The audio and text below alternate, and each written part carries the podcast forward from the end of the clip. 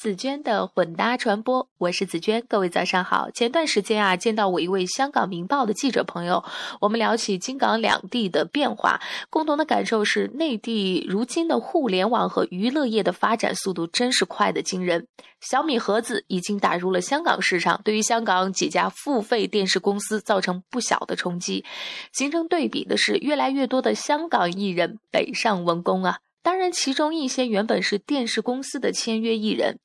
港产片曾经捧红过很多明星，很多明星也在我们的记忆中留下了不可磨灭的印象。记得我小时候看电视剧《戏说乾隆》，特别喜欢郑少秋，当时就想啊，只有好好学习，考上大学，就能见到心目中的偶像。不过许多年以后，生活在香港才发现，真正牛的不是这些明星，而是明星身后的公司。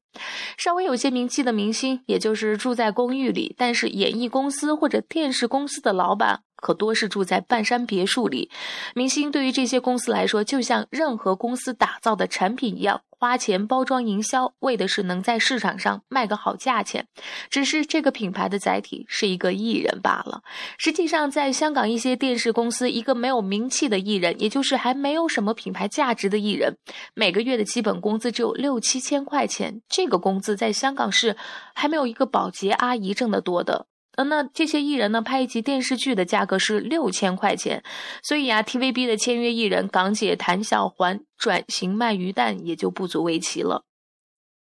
不能否认的是，沿袭至今的生产线一样的打造明星品牌的模式，主要是由香港在早些年确立的。那具有艺人潜质的年轻人，一般是通过选秀或者考上演艺培训班走上演艺道路的。那香港最出名的选秀活动就是港姐和。亚姐的评选了，当上艺人之后，就需要通过各种渠道不断增加曝光量，来提高品牌的知名度。没戏可演的时候，一些港姐或亚姐也会担任公司电视节目的主持人，比如就有亚姐当过亚视的天气预报小姐。有了知名度，才能在这个基础上不断提高品牌价值。可以说啊，过去的香港明星还主要是通过他们的演艺作品带给消费者体验。现如今的内地的演艺公司是博采众长，将打造明星品牌的模式更加的完善。在整个造星机制中啊，明星的制造过程就跟普通产品从选料、加工、成品、检验合格到营销、确立品牌效应的过程基本上是一致的。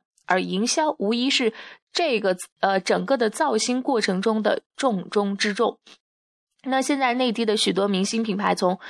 诞生之日起就有了比较。清晰的定位，比如不拘一格、有着鲜明个性的选秀歌手吴莫愁，除了有清晰的品牌定位，他还推出了煽情的品牌故事，那就是吴莫愁和他爸爸的大篷车演出故事。那接下来就是打通各种渠道，在顾客心目中树立或者不断巩固品牌形象。那这一点除了体现在他们接演的文艺作品中，更体现在他们运用广告、媒体传播和公共关系等等这些大众传播手段上，在这方面做的比较。成功的是李冰冰的团队，那他的幕后团队对他的定位是努力、勤奋、口碑好。他不但以这个定位为出发点接拍了一些不同的影视作品，之后呢还通过代言了二十五个不同的产品品牌，不断提高自身的品牌价值。那除此之外呢，李冰冰还通过参加一些公益活动增加曝光度，那将自己的新闻呢也是从娱乐版扩展到了经济版和正文版。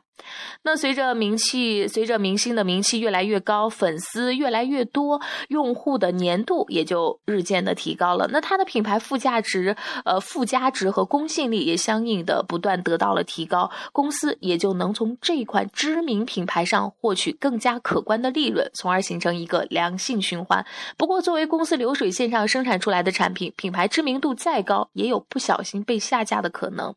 于是，一些没有安全感的明星利用。自身的品牌价值展开了副业经营，比如陈冠希在香港就经营有潮牌服饰店，